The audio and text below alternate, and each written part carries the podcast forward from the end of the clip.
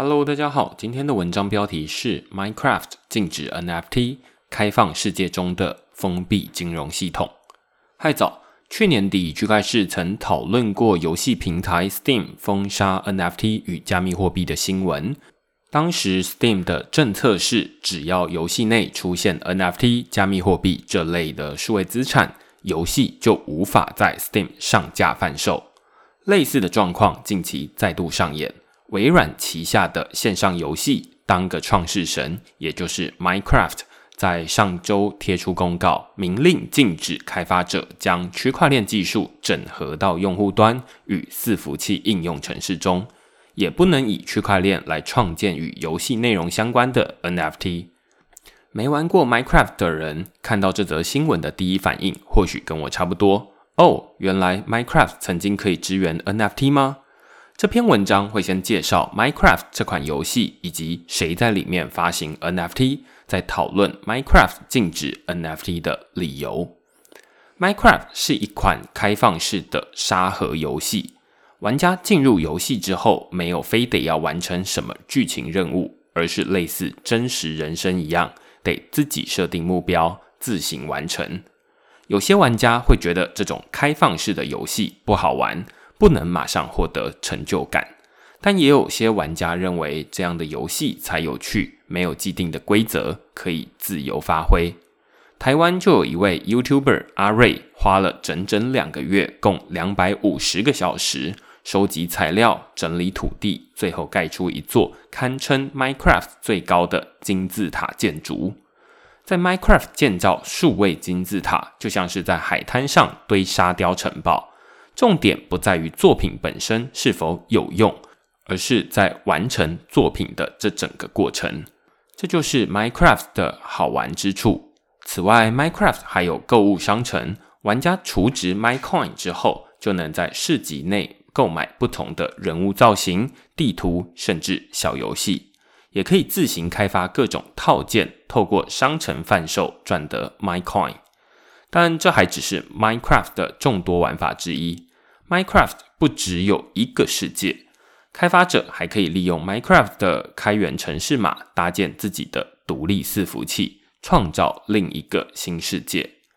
NFT World 就是基于 Minecraft 搭建的独立伺服器，更额外加入钱包功能，让使用者能在游戏内使用 NFT 与加密货币。NFT World 可说是建立在 Minecraft 之上的元宇宙。币圈玩家普遍对于 The Sandbox 和 Decentraland 这两款元宇宙比较熟悉，两个团队都是自行从头打造数位场景，再引入 NFT 与加密货币的元宇宙。多数玩家刚进入这两款元宇宙的时候，都得重新适应操作方法。但 NFT World 认为，从头打造数位场景就像是重新发明轮胎，Minecraft 已经为元宇宙打好基础。只要额外加上 NFT 与加密货币即可。全球有一亿名玩家懂得怎么玩 Minecraft，不必再从头学起。网络上还有许多现成的编辑器、软体开发工具可以给创作者使用。玩家只要连接钱包，其余的玩法都和 Minecraft 类似。NFT World 在二零二一年底开放人们免费认领土地 NFT。并发行 WRLD 币，当成是元宇宙内的流通货币。几个月前，NFT World 的每块土地价格还曾高达十八颗以太币，累积交易量也有五点一万颗以太币，在 OpenSea 市场排名第三十一，交易热络程度比以太坊域名系统 ENS 跟艾迪达的 NFT 更高。NFT World 直接建立在 Minecraft 基础之上。可以直接拿现成的轮胎来组装汽车，但寄人篱下就得看人脸色。上周，Minecraft 就无预警宣布禁止开发者将区块链技术整合在自己搭建的伺服器内。换句话说，在 Minecraft 里面不能出现 NFT 与加密货币。NFT World 首当其冲，等于又得回头重新造轮胎了。元宇宙里的土地币价当然也就跟着崩盘。Minecraft 在新闻稿中表示，这个决定是为了确保玩家们都能拥有安全且一致的游戏体验。他们说，在我们的使用指南中，我们要求让所有玩家都可以使用相同的功能。我们制定这些规则是为了确保 Minecraft 是每个人都可以使用相同内容的社群。然而，NFT 与区块链所创造出来的稀缺性和排斥性，与 Minecraft 的包容性与共同玩乐的价值不符。NFT 不会包容游戏社群的所有人，而是创造另一个富人和穷人的环境。此外，NFT 的投机性与投机心态会让玩家将注意力从游戏本身转移到赚取暴利上。我们认为这与我们为玩家创造的长期乐趣与成功初衷不符。此外，由于部分 NFT 需要第三方资产管理者，因此数位资产的可靠性与永续性也是问题。Minecraft 将密切追踪区块链技术的发展，但是目前没有将这项技术带入游戏的计划。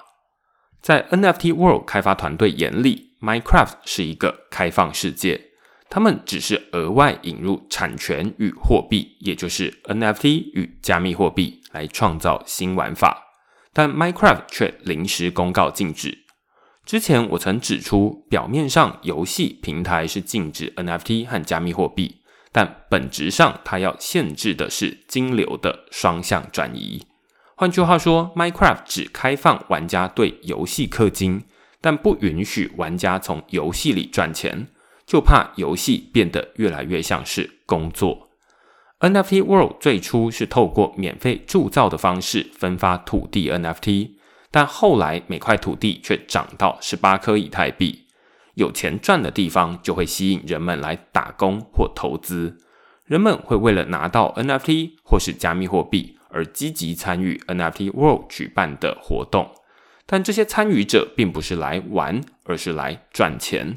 这时候玩游戏就变成另一份工作。同样的状况在精灵战斗游戏《X Infinity》和跑步挖矿《Step N》都曾经出现过。因此，Minecraft 主张游戏归游戏，金融归金融。但 Minecraft 的世界里并不是完全没有钱，玩家仍然可以透过储值 MyCoin 在游戏内买卖数位资产。两者的最大不同在于开放与封闭系统的差异。MyCoin 是封闭的金融系统，每次的资产转移都要遵守 Minecraft 定下的规则才行。例如，不能赠予其他玩家，也不能换回实际货币。但加密货币与 NFT 则是开放的金融系统，它就像是现金一样，人们的每笔交易都只要双方同意即可，不需要事先获得许可。